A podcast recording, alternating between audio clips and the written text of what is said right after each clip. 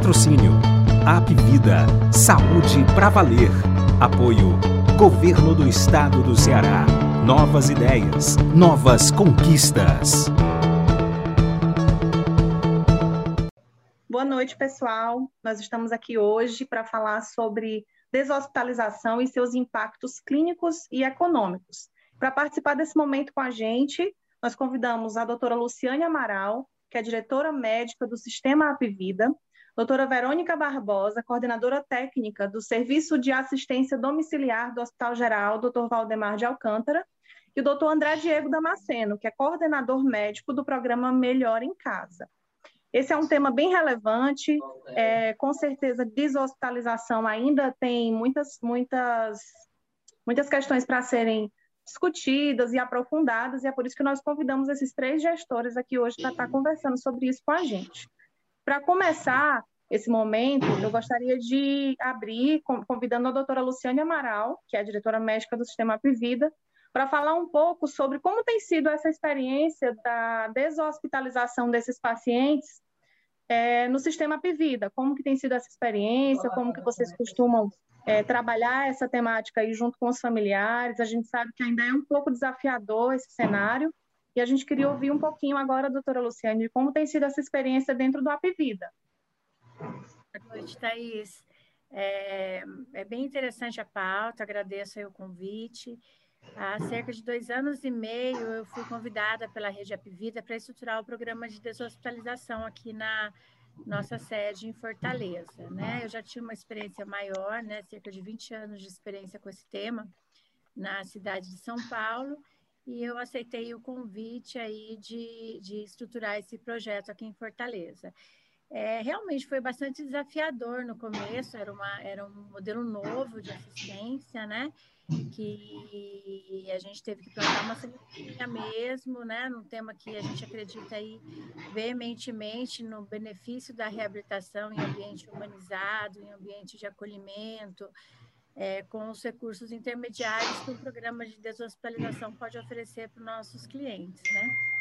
Mas é, a aceitação foi muito boa é, desde o começo, né? Os próprios clientes é, beneficiados muito significativos para a gente na, na empresa, né? Hoje a gente tem um público fiel e cativo aí que é atendido pelo programa e que vem numa crescente, né? A gente vem numa crescente significativa aí, a gente começou realmente há, cerca de dois anos e, e, meio atrás, em dezembro de 2018, e hoje eu tenho mais de 2 mil pacientes em, em serviços de assistência domiciliar é, e deshospitalização, com esse foco realmente de é, acomodar o paciente numa pós-alta segura, com uma reabilitação acelerada, num ambiente de acolhimento humanizado, sem os é, malefícios que uma internação por um tempo é, prolongado pode causar, né? Então, a experiência vem sendo bastante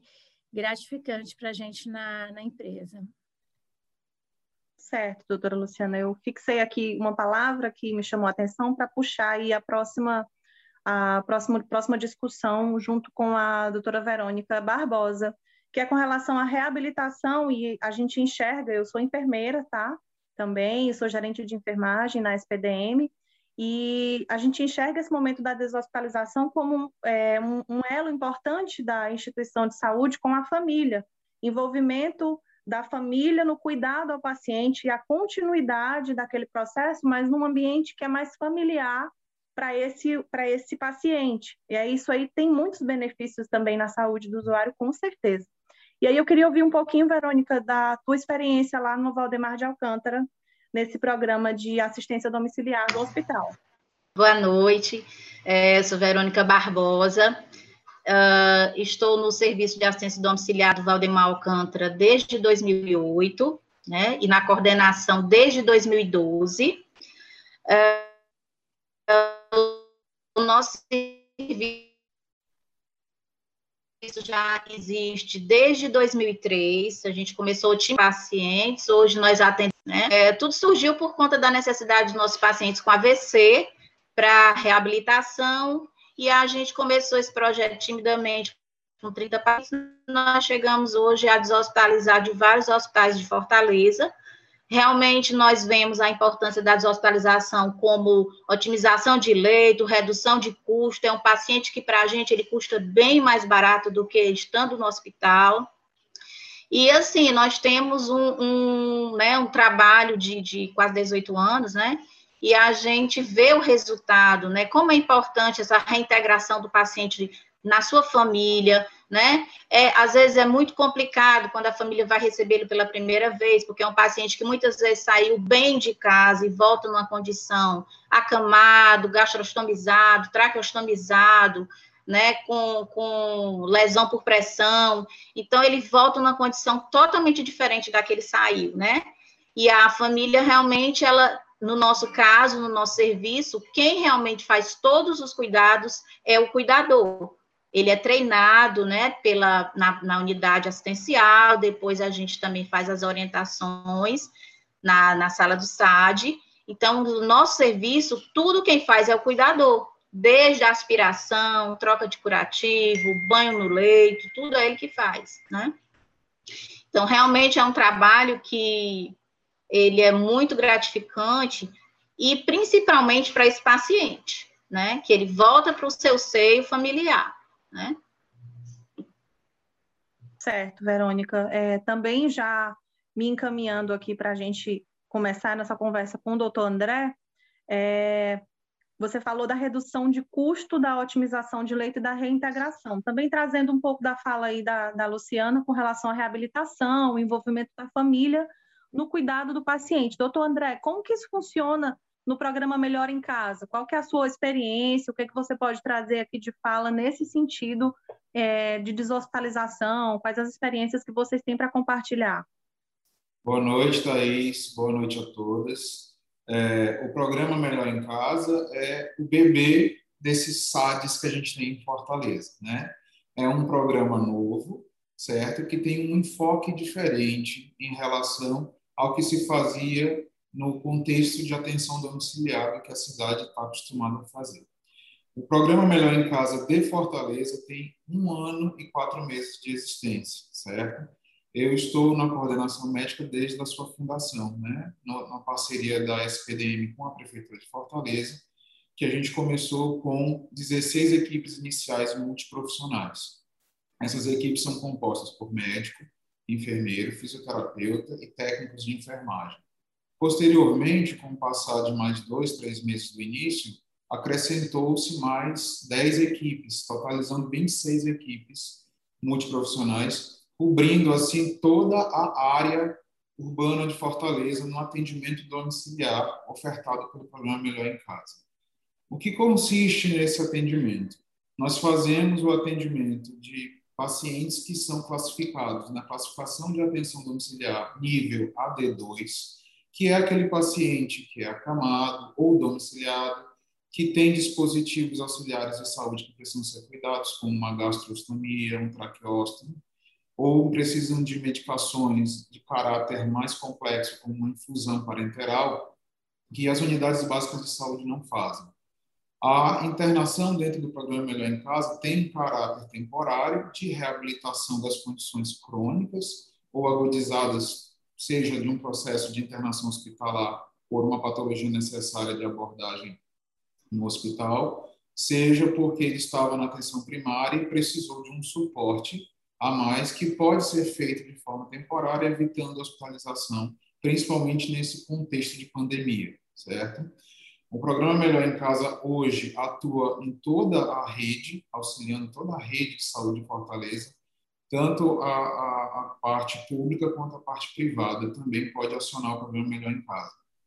E dentro do contexto de deshospitalização, o programa Melhor em Casa tem sido um componente ímpar na ajuda nesse momento de é, plano de contingência que a Prefeitura e o Estado têm feito na cidade de Fortaleza quando a gente faz as buscas ativas na maioria dos hospitais, onde a gente vai oportunizar e trabalhar junto com os colegas assistentes para fazer a deshospitalização, a alta precoce desses pacientes de uma forma mais rápida, oportunizando mais leitos, principalmente para COVID, certo?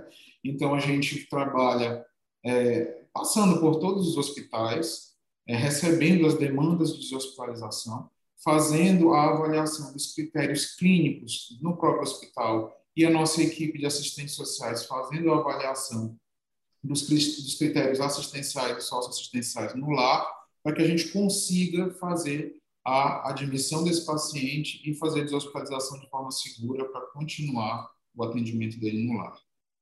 Mais uma vez aqui pegando alguns ganchos do que o senhor trouxe como fala, e aí eu gostaria de destacar a questão da segurança desse paciente, é que existe realmente uma, uma algo a ser trabalhado com a família desse paciente para que ele consiga compreender que esse paciente estará seguro em casa também, sendo cuidado pelo seu cuidador, orientado pelas equipes do Melhor em Casa ou desse programa do Valdemar, ou mesmo do programa do Apivida, que no, no final eles todos têm o mesmo objetivo, que é deshospitalizar e otimizar recursos, né? Leito é um recurso extremamente precioso e nesse período de contingenciamento, como o senhor colocou, em que a gente, toda a rede pública, privada, Estado, município, estão todos em busca aí de, de locais onde, possa ser, onde possam ser colocados leitos para assistir melhor a demanda maior que a gente tem hoje, que são de pacientes COVID. Então, pensando nessa questão da, da redução de custos, né, da melhoria do giro de leitos, desse paciente estar melhor assistido em casa, que, que é possível dar continuidade a esse tratamento é, dele em ambiente domiciliar, com o seu cuidador, com o seu familiar, eu gostaria de partir para o próximo tópico, que é para ver, é, para ouvir um pouco de vocês a respeito do impacto clínico e econômico desse formato de assistência. Tá? E eu queria que a doutora Luciane fizesse essas colocações com relação ao sistema Apivida, como que, que tem sido enxergado esse impacto clínico em termos de melhoria da assistência e também a questão econômica, que a gente sabe que o custo de, um, de, de uma manutenção de um leito hospitalar, ela envolve várias vertentes e ela tem um custo bem mais elevado, mas não significa reduzir o custo por reduzir o custo. Existe um objetivo maior em trazer esse paciente para o cuidado domiciliar. São pacientes com perfil geralmente crônico e que vai ser melhor assistido ali no seu ambiente domiciliar dando lugar a outros pacientes que tenham condições agudas que precisem de internação hospitalar. Então, doutora Luciane, é, a gente pode conversar um pouco agora sobre essa questão do impacto clínico e econômico. Quais são esses impactos clínicos e econômicos desse formato de assistência domiciliar? É o casamento perfeito, né? É o casamento perfeito, é onde você preza uma melhor assistência, a melhor prática assistencial possível, extremamente validada e reconhecida, é, como os colegas bem colocaram, é, é, o paciente certo, no lugar certo, é exatamente isso. E ainda com uma vantagem né, a gente conseguir alinhar uma gestão do desperdício. Né? Eu não falo em redução de custo, eu falo em gestão de desperdício. É, nós somos uma instituição que não estamos é, com problemas de leito ou de insuficiência de leitos, né? Nós estamos é, numa situação de ter uma suficiência de rede, mesmo tendo uma suficiência de rede, a gente sempre vai trabalhar pautado nas melhores práticas médicas na gestão do desperdício. Né? Qualquer tipo de é, boa utilização do recurso vai voltar em prol da própria saúde desses beneficiários. Né? A Apivida é uma empresa que prega o acesso à população, eu acho que todos né, conhecem, né? anteriormente era muito conhecida no Ceará, hoje é conhecida aí no Brasil inteiro, né, pela, pela extrema verticalização e a, a extrema é, é, disseminação pela, pelo território nacional e a empresa, desde que eu a conheci, os fundadores pregam extremamente o acesso.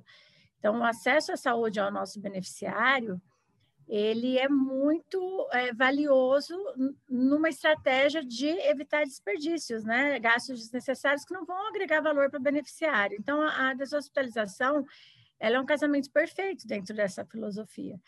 É o paciente na hora certa, é a hora que ele não tem mais indicação da, do ambiente hospitalar, a hora que ele já tem, e para isso a gente usa critérios, como o André comentou, a Verônica com certeza conheço é, o programa dela também, tem os critérios para entrada no, no, programa. Esses critérios pautam o programa, garante uma é, taxa de reinternação é, baixíssima, risível mesmo, E, e, assim, existe um ganho secundário que é, é, é, a aceleração da reabilitação. Né? A gente percebe que os pacientes ficavam muito tempo em ambiente hospitalar e tem uma recuperação em pouquíssimo tempo em, em, casa em relação ao comparativo com aquele tempo que ele passou no hospital, porque a gente tem a questão social, questão psicológica e a questão motora muito importante. Você tem uma rede de cuidados muito ampliada. A gente tem um, cliente no hospital que ele pode ter, às vezes, um acompanhante, dois acompanhantes, e a equipe de saúde ali acolhendo ele, e ele chega na casa dele, às vezes ele tem uma rede de familiares de 10 pessoas ali estimulando, acolhendo, né? E a própria família conseguindo é, voltar a uma vida normal, né? E, e ter um revezamento entre os familiares para acolher esse beneficiário e as questões indiscutíveis é, do, do apoio psicológico que esse ambiente domiciliar causa, independente do quanto a gente investe em em hotelarias, em hospitais humanizados, é, existe o um intangível que é o próprio quarto, a própria casa, que vai resgatar aí o, a inserção social desse cliente nosso. Não importa em que condições que ele esteja, ele sempre evolui para melhora no ambiente hospitalar. A segurança, que eu acho que você pontuou muito bem, que eu acho que é nosso maior desafio, deve ser o mesmo desafio dos colegas, é, é, é, garantir a toda a equipe de saúde daqueles hospitais que a gente frequenta, né? A gente também tem um é relativamente parecido com o que o André apontou, a gente visita os nossos hospitais. Hoje nós temos mais de 40 hospitais, então a gente visita os nossos hospitais buscando é, ensinar e, e aprofundar e fazer a busca do paciente com critério.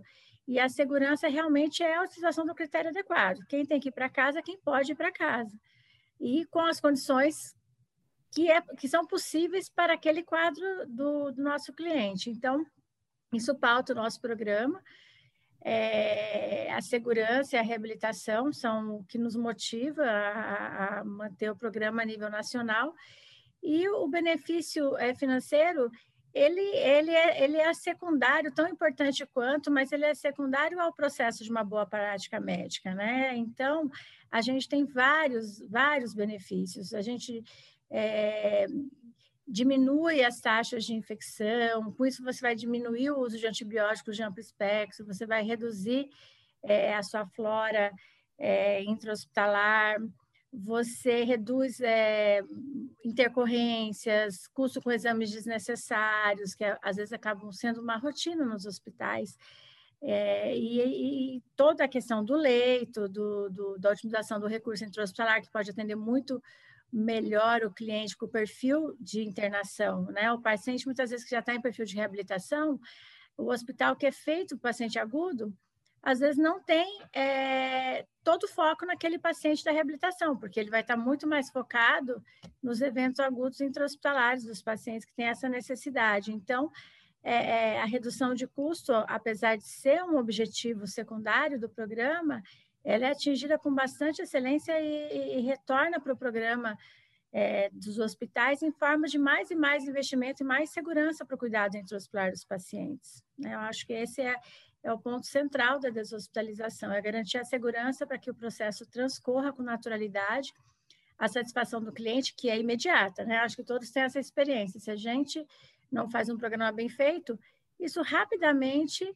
reverte numa insatisfação do nosso cliente, que é percebida por todos os, os canais de contato desse cliente com, com os serviços e a empresa e, realmente utilizar o melhor recurso possível para continuar utilizando mais e mais recursos para a população, né? A sustentabilidade do setor realmente que a gente sempre vai estar almejando. Doutora Luciane, como é que a senhora enxerga assim, o, Apvida ele está em âmbito nacional, realmente, a gente sabe aí da expansão do, do sistema Apvida por todo o país. E existe uma questão muito cultural que eu não, não, eu não consigo nem visualizar que seja só a nível de Brasil, mas assim, por não termos uma, uma medicina de família e comunidade bem implantada, que as pessoas ainda têm uma cultura muito voltada para a hospitalização, para a busca das emergências. Como que a senhora enxerga dentro desse programa, no sistema Apvida e em âmbito nacional, já que o sistema ele está em todo o país, é, essa questão, como que a população tem enxergado essa deshospitalização desse paciente, tomando por base tudo aquilo que a gente já discutiu aqui, de reabilitação, de reintegração à família, segurança do paciente, redução de infecção. Gostei bastante da proposta da gestão do desperdício, que afinal de contas esse recurso ele vai voltar como benefício para um outro usuário ou para esse próprio usuário em forma de outras outra, outras necessidades que ele apresente. Então, assim, como que a senhora enxerga dentro do sistema Apivida essa proposta aí a nível nacional? Como que o usuário tem reportado isso para o sistema Apivida? Eu acho que aí a palavra-chave é a solidez do programa, né? Com certeza eu tive muito mais dificuldade no meu primeiro mês aqui. É, tinha alguns pacientes que realmente tinham muito mais resistência, mas é uma questão que cresce em escala realmente. Né? A gente mostra os resultados, a, a transparência pauta a minha empresa, então a gente mostra os resultados agora na, na, nessa segunda onda do Covid, por exemplo, a gente teve em torno de mais de 2 mil deshospitalizações. Ontem o número estava em 2.126 deshospitalizações. Então, a gente mostra frequentemente isso para o cliente. A gente mostra em loco, né, com aquela equipe que vai acolher. Nós temos uma equipe muito forte de acolhimento, que é fundamental para o programa. O nosso tripé é, é, é assistência né, médica, a reabilitação, muitas vezes agora nessa fase que a gente está pautada fundamentalmente na fisioterapia, e o acolhimento e acesso, acesso irrestrito. Né? Então, nós temos um call center próprio, né? A Vida, lógico, tem um call center da, da empresa, mas nós a, a, definimos, é, no final do ano passado, tem um call center próprio, com pessoas já treinadas para atendimento desse perfil. Então, ele tem um atendimento personalizado e, e uma central de monitorização 24 horas, que funciona de segunda a segunda. Então, ele tem acesso, ele é monitorizado e ainda tem o acesso é, para casos de intercorrências e tal. E a gente mostra isso muito claramente para a população. A nossa taxa, eu não sei se pode ser, é, até ser em decorrência da sensibilização da população em relação à pandemia, ao Covid, que realmente todo mundo está entendendo o valor do leito hospitalar e também entendendo o, o valor é, de voltar para casa, né? Todo, todos os nossos beneficiários veem isso. Eu, particularmente, estou atendendo na segunda onda desde o, desde o primeiro momento, quando aconteceu em Manaus. Eu já fui para lá logo no início do, da, primeira, da segunda onda, lá em dezembro ainda. E a população está sendo muito receptiva à questão é, de contribuir para a sua própria recuperação. A questão da autorresponsabilidade mesmo sobre a sua saúde. Uma coisa que o Covid trouxe bem interessante para a população, eu percebo que é, é um interesse pelas questões de saúde. É, que eu não via tão intensamente antes, as pessoas não tinham muito interesse em saber que infecção de urina era aquela, qual era o nome daquele, daquele, daquela bactéria, que tipo de tratamento. Hoje as pessoas se envolvem profundamente sobre todas as fases da doença. Você percebe as pessoas falando da fase inflamatória, da fase de recuperação, e isso acabou gerando um facilitador muito grande, porque a segurança vem justamente de entender o processo de doença e de reabilitação.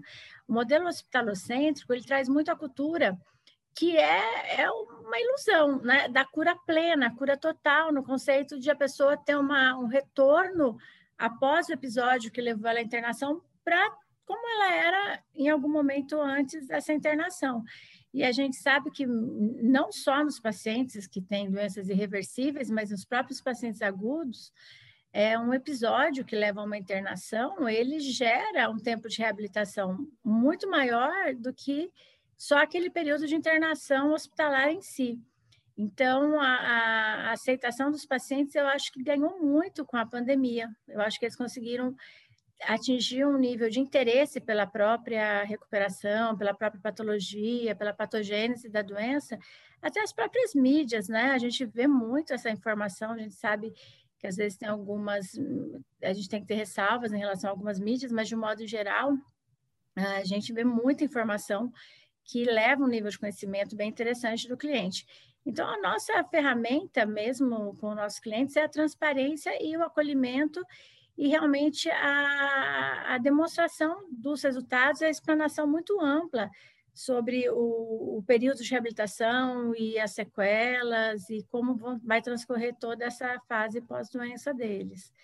É uma crescente, é uma crescente a, a aceitação ao programa. Que bom, que, que bacana. Então, essa questão do acesso à família, independente do paciente estar em ambiente hospitalar, pode ser dito como uma das ferramentas de sucesso, porque o familiar se sente seguro, porque primeiro porque ele foi treinado, capacitado para cuidar daquele, daquele paciente, daquele familiar é, com alguma condição crônica, segundo porque ele tem esse acesso garantido, isso é muito, muito legal mesmo. É, falando um pouquinho de rede de apoio familiar, doutor André, é, na, no programa Melhor em Casa, é, vocês trabalham com a visita prévia da assistente social. E aí, você pode falar um pouco sobre essa questão, já pensando lá na proposta da redução de custos, né, da gestão do desperdício, como foi bem colocado aqui pela doutora Luciane, mas, assim, é, como que vocês abordam essa proposta dessa rede de apoio familiar a partir dessa visita prévia e que indicadores vocês têm visualizado melhoria em termos financeiros e clínicos também nos pacientes? É interessante abordar esses aspectos é, econômicos quando se vive um momento de dificuldade de recursos para a área da saúde em geral. Né? A pandemia tem pesado de forma bem frequente sobre as redes de atenção à saúde e é importante que a gente consiga enxergar dentro da rede oportunizações de fazer economias. Além disso, também de fazer funcionar os princípios de atendimento que a gente usa no SUS, principalmente da integralidade. O programa Melhor em Casa ele é pautado em integralidade, ele é focado em realmente fazer o atendimento da pessoa no seu ambiente, na sua vida, né? É, como a gente diz aqui, é a medicina que vive com você, né? E dentro de a medicina que vive com você, a gente foca o atendimento e direciona os fluxos de trabalho para que a gente possa fazer a transição do processo de deshospitalizar um paciente, né, tirar ele da instituição, transformar o quadro clínico dele em é, situações que você vai adequar o tratamento para um ambiente que não é um hospital, é uma casa. Isso exige que a gente faça toda uma preparação, não só do ambiente, mas do, da rede familiar que vai estar cuidando desse paciente, certo? Isso envolve não só a equipe do programa Melhor em Casa, envolve a rede de atenção à saúde que nos apoia, que nos dá o feedback. Tanto quanto a gente no hospital, que prepara o paciente a ser admitido no programa, onde a equipe hospitalar vai fazer os primeiros treinamentos, as primeiras é, educações em saúde para aquele cuidador que vai cuidar do paciente.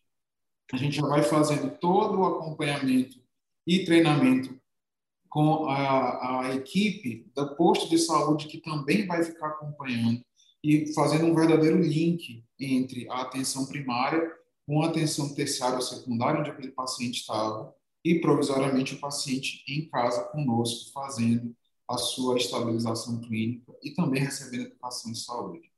O programa Melhor em Casa tem duas equipes que trabalham nesse aspecto. A equipe EMAD, que é a equipe principal, onde eu falei que está o médico, o enfermeiro e fisioterapeuta, junto com o técnico de enfermagem, e a equipe EMAP, aonde está o assistente social e demais profissionais, fonoaudiólogo, é, é, dentista, nutricionista, farmacêutico, psicólogo e o terapeuta ocupacional também fazem parte.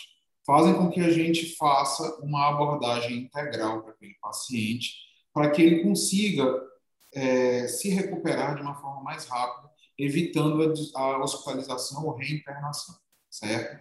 Mas para que isso possa ocorrer, o programa Melhor em Casa tem que estar apoiado sobre a rede, tendo retaguarda, né?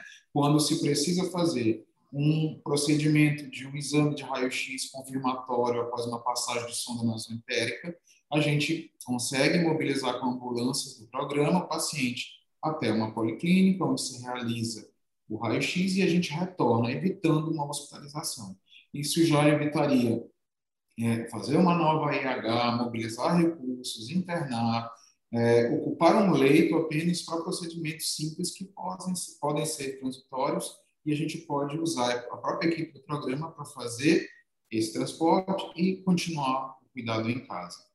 É, os impactos que a gente percebe dentro desse tempo de vida do programa Melhor em Casa, que tem um ano e quatro meses, já é algo bastante evidente, expressivo no feedback que conseguimos fazer no final do ano para a SMS, né?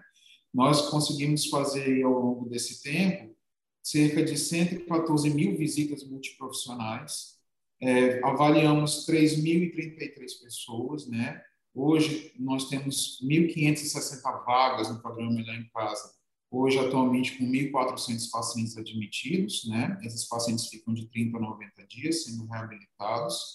E o programa Melhor em Casa, em todas as frentes de trabalho multiprofissionais que ela tem, visa transformar a assistência em saúde em assistência mais próxima da vida das pessoas, colocando o cuidador como ente principal deste, deste cuidado, deste processo, transformando ele em um propagador de conhecimento em saúde, não só na sua casa, mas também na comunidade que o cerca. Né?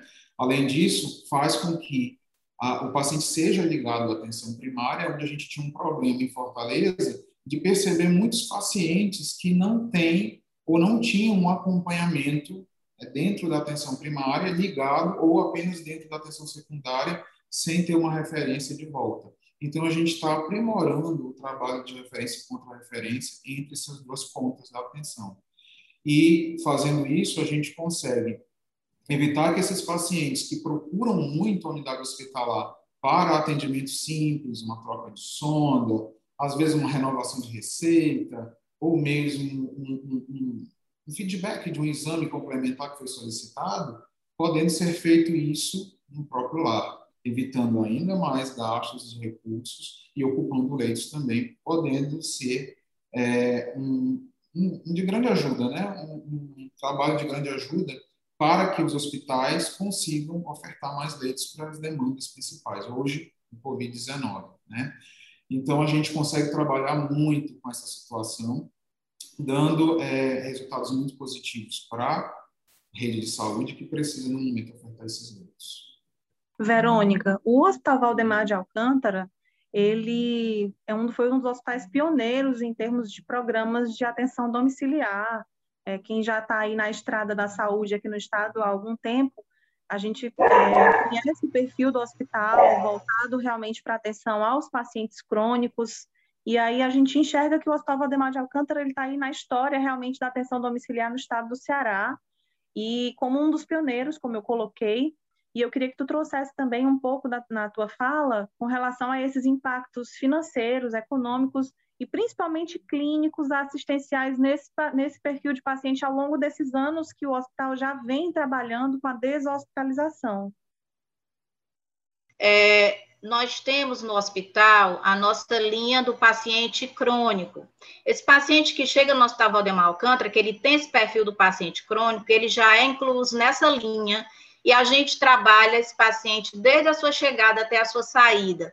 Então, é, esse paciente, ele vai é, tendo um plano terapêutico diferenciado, é, já tem um, um, um, todo um trabalho até a sua saída na deshospitalização, certo? É, nós temos no Hospital Valdemar Alcântara o PAVD, né, adulto, e nós temos o P, PAVD pediátrico, onde nós temos 20 crianças em ventilação mecânica e 50 adultos em ventilação mecânica, né? Então, esse paciente, por exemplo, um paciente portador de uma esclerose lateral amiotrófica, que antes ficava no hospital, desde 2005 que a gente já leva esse paciente para casa, né? Com ventilador, com equipe de fisioterapia para reabilitação, com fono, TO, né? Nós temos um trabalho da nossa TO na tecnologia assistiva que ela faz órteses, trabalha com a questão, principalmente o paciente de, de esclerose lateral miotrófica, que a gente faz prancha de comunicação, né? Tudo dentro da nossa, do nosso recurso, né?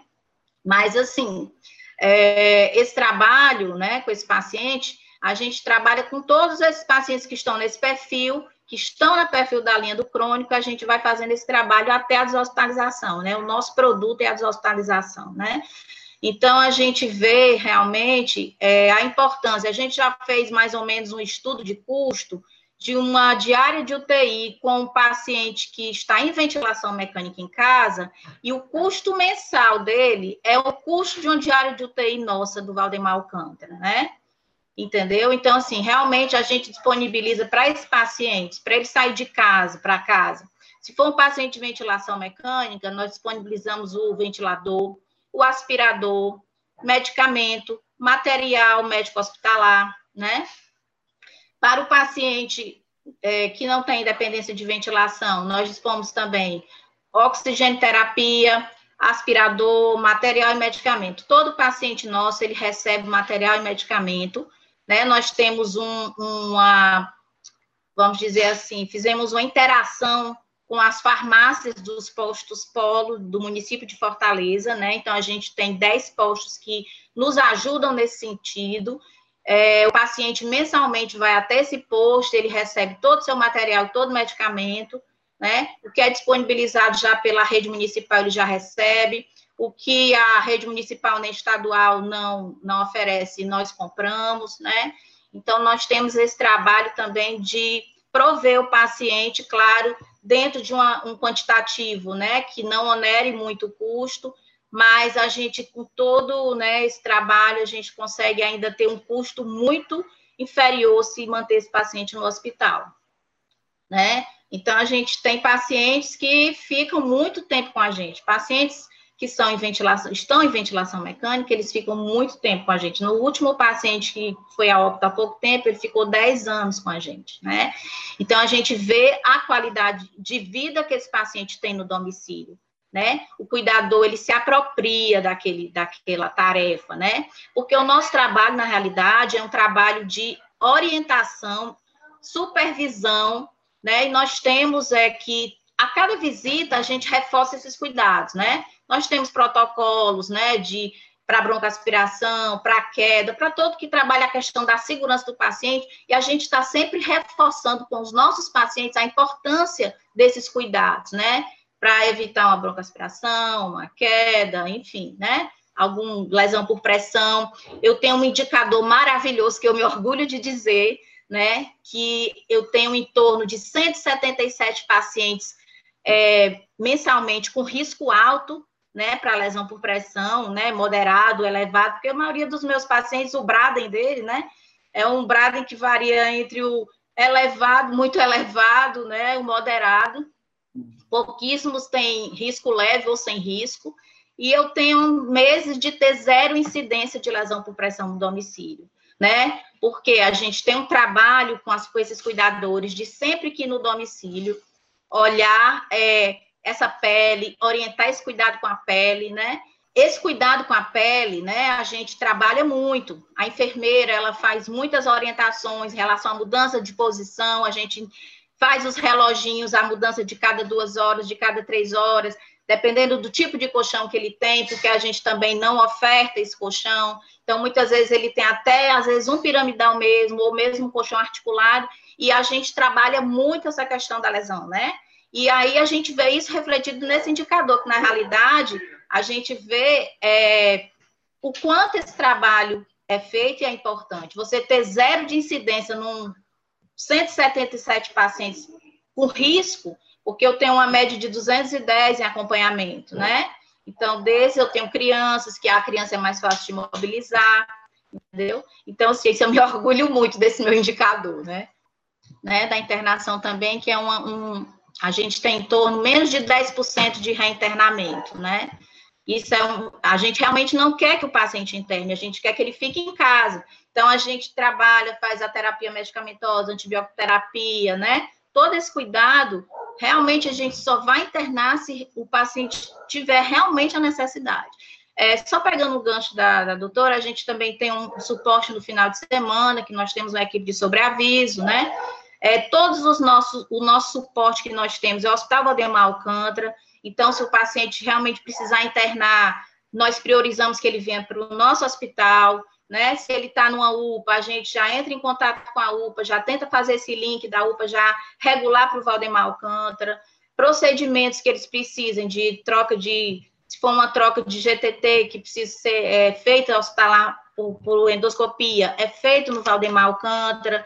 Então, todos os procedimentos que o paciente realmente precisa, tomografia, tudo que nós dispomos, a gente também disponibiliza para esse paciente que está no SAD do Valdemar. Certo, Verônica. É, gente, caminhando aqui para as nossas considerações finais, eu quero agradecer a participação de vocês. Claro que cada um vai fazer as suas colocações, mas eu gostaria de destacar aqui de tudo que foi colocado, o que, que mais fixou é, com relação a essa assistência domiciliar, cada um trazendo sua expertise, é, a doutora Luciane trazendo a proposta aí do Sistema Vida, a doutora Verônica trazendo essa proposta do, do Valdemar de Alcântara, com todo o histórico que o hospital já tem de, de deshospitalização e de construção realmente dessa atenção domiciliar. Doutor André trazendo a ideia do Melhor em Casa, que é um programa mais recente, mas que também tem uma proposta bem interessante, que está se firmando aqui no município de Fortaleza, criando laços com a rede de assistência.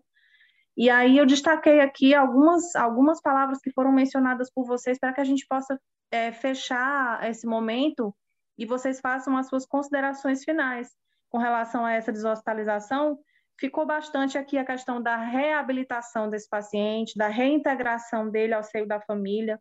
É, eu costumo dizer que a glória de todo profissional de saúde é ver o seu paciente retornar para a sua casa com sua saúde restabelecida. Mas se esse paciente tem uma condição crônica, esses programas de deshospitalização, de assistência domiciliar, eles trazem acima de qualquer coisa qualidade de vida para esse usuário, para essa família e eles permitem a aproximação da assistência hospitalar com essa rede de apoio familiar. E vocês trouxeram nas falas que vocês colocaram aqui diversos benefícios que são é, apresentados nos indicadores, que mensuram realmente a qualidade é, da ideia de deshospitalizar esse paciente para que ele possa ser acolhido no seu seio familiar, readaptado, reabilitado, reintegrado ali àquele meio social e ainda assim conseguir cuidar da sua condição crônica de saúde, seja ela qual for. Então, caminhando para as considerações finais, vamos começar aí pela doutora Luciane, para a gente finalizar esse momento tão bacana, tão agregador com relação à deshospitalização. Quero agradecer primeiramente a Trend Ceará pelo convite, uma conversa extremamente rica. E vou finalizar falando que a assistência domiciliar, a deshospitalização com o paciente certo, com a indicação certa, é realmente a melhor forma possível da gente garantir os bons cuidados clínicos ao nosso cliente, com acolhimento, com humanização, com uma atenção integral, um cuidado multidisciplinar e um acesso irrestrito do cliente ao processo de cura ou estabilização da sua saúde. É, foi uma ótima discussão, principalmente para nós do programa Melhor em Casa, que somos o serviço mais novo, né, apesar de mais amplo, né, dentro da cidade de Fortaleza. É, as palavras que eu poderia colocar aqui, elas casam com o ideal que a gente tem perseguido atualmente no programa, que é justamente ver além da deshospitalização, é integrar esta pessoa à sua realidade de vida com as condições de saúde que ela possui no momento mas integrá-la também aos serviços da rede de atenção, principalmente a atenção primária. Porque fazer recuperação de saúde, fazer reabilitação de saúde, é fazer junto com a educação de saúde, né? E a gente precisa de uma certa vigilância e uma certa integração com entes da, da sociedade que possam garantir esse cuidado. A atenção primária é um foco muito grande nosso da, dentro da, do trabalho de reabilitação do menor em casa. Por quê? Porque como trabalhamos em toda a cidade, é humanamente impossível que a equipe consiga ficar o tempo todo que seria necessário para executar aquelas ações de reabilitação de uma forma bem efetiva. Então, é altamente necessário que a gente tenha o apoio social, o apoio coletivo da família, e o apoio principalmente da atenção primária para que a gente consiga realmente fazer reabilitação e educação em saúde para que aquele paciente não hospitalize, não sobrecarregue a rede com é, situações corriqueiras de saúde que podem ser plenamente abordadas dentro da atenção primária. O programa Melhor em Casa ele tem essa característica de cuidados de, de, de hospital, mas com enfoque do posto de saúde. Então, é um, um, um, híbrido né, dos dois serviços que a gente tenta é, fazer a, a, a, plena capacitação desta pessoa no lar e aproximando, principalmente dentro do serviço principal, que é a atenção primária. Então, eu acho que o Melhor em Casa tem esse desafio dentro de Fortaleza, que é fazer com que todos esses pacientes que passaram por esse processo se fixem na atenção primária e recebam toda aquela gama de tratamentos e abordagens que a atenção primária faz para que aquela pessoa seja plenamente reabilitada à vida social. Então, eu acho que o que a gente tem que desmistificar no, nos hospitais é que quando o paciente tem condição de ir para casa, se ele tem uma família que quer recebê-lo e temos as condições de levá-lo, a gente tem que realmente não perder o time dele, né? O paciente está numa condição boa, a gente leva para casa, né? Então, lá no serviço, a gente realmente tenta encaminhar esse paciente para o SAD o mais rápido possível para a gente acompanhar esse período e quando ele está naquele time de para casa, pronto, a gente já organiza, já faz tudo para levá-lo para casa, né? Então, eu acho que isso é importante a gente quebrar esse tabu, porque às vezes as famílias também não confiam nesse serviço, acham que ele nem existe. Como é que vai? Você vai na minha casa mesmo? Isso é verdade? Vamos sim, a gente vai, vai visitar, vai acompanhar. Então, tudo isso a gente tem que ir desmistificando durante o processo do internamento e já trabalhando essa família para que ela vá compreendendo a importância desse paciente chegar em casa com uma boa condição, dentro do perfil que hoje ele tem, né? A condição que ele está hoje não é a mesma que ele tinha antes, mas que ele vai naquela condição, que a família vai ter a condição de cuidar, né, que nós vamos acompanhar esse cuidado, nós estaremos lá para qualquer intercorrência, no que acontecer, a gente vai estar junto, vai orientar, vai ajudar, né, vai agilizar o internamento, enfim. Eu acho que a gente tem que garantir para essa família, para esse cliente, a confiança, né? Ele tem que confiar no que a, naquele serviço que nós estamos ofertando, né? Então, é importante realmente a gente trabalhar essa visão da, da assistência domiciliar como realmente uma solução para melhorar a questão de rodiziar leitos, né, de, de dar oportunidade àquela pessoa que está numa UPA, precisando de um leito, e eu estou com um paciente que já está em condição de ir para casa e ele está no hospital. Então, hoje, nesse momento de pandemia, só para contextualizar, nós estamos deshospitalizando pacientes da UPA, né? Aquele paciente que já está precisando apenas do oxigênio, que a gente tem a condição de levá-lo. Então, nós já estamos nesse processo de deshospitalização de pacientes da UPA para melhorar também a questão de melhorar essa, essa otimização desses leitos, né? E é isso, né? Eu acho que a gente tem que realmente investir na assistência domiciliar, é, trabalhar os profissionais, a gente tem poucos profissionais nessa área, né? Eu acho que é uma coisa que está crescendo, né, aqui no Brasil, mas principalmente na rede pública, né? Agora com o Melhor em Casa também realmente foi um ganho, porque a gente tinha muito paciente desassistido e a gente vê essa, né, a importância do programa, né? Então a gente está aí tentando melhorar nosso serviço de saúde, né, contribuindo com o que a gente tem de melhor, que é o nosso conhecimento, nossa expertise, né, e vamos, né, trabalhar, torcer para que acabe logo essa pandemia, que a gente possa voltar à nossa vida, né, mas sempre pensando, né, em cuidar bem dos nossos pacientes, né, dando segurança, dando uma boa assistência com qualidade, né, e é isso. Queria agradecer aqui a oportunidade. Então, pessoal, queria agradecer. Quero agradecer também a Trends pelo convite de estar moderando. Foi um momento muito rico, uma troca muito proveitosa, uma oportunidade aí de conhecer melhor cada um desses programas e falar também um pouco da deshospitalização, trazer essa realidade. Quero agradecer aos nossos participantes, doutora Luciana, doutor André, doutora Verônica, pela troca, pela, pela partilha de conhecimento, de experiências. Foi extremamente válido estar aqui com vocês hoje à noite.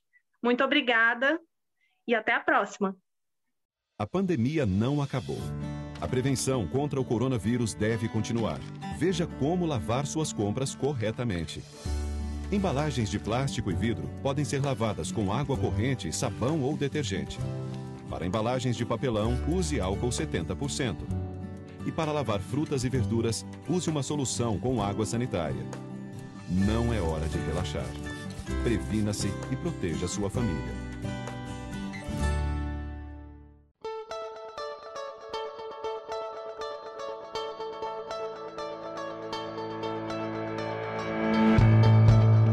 Patrocínio.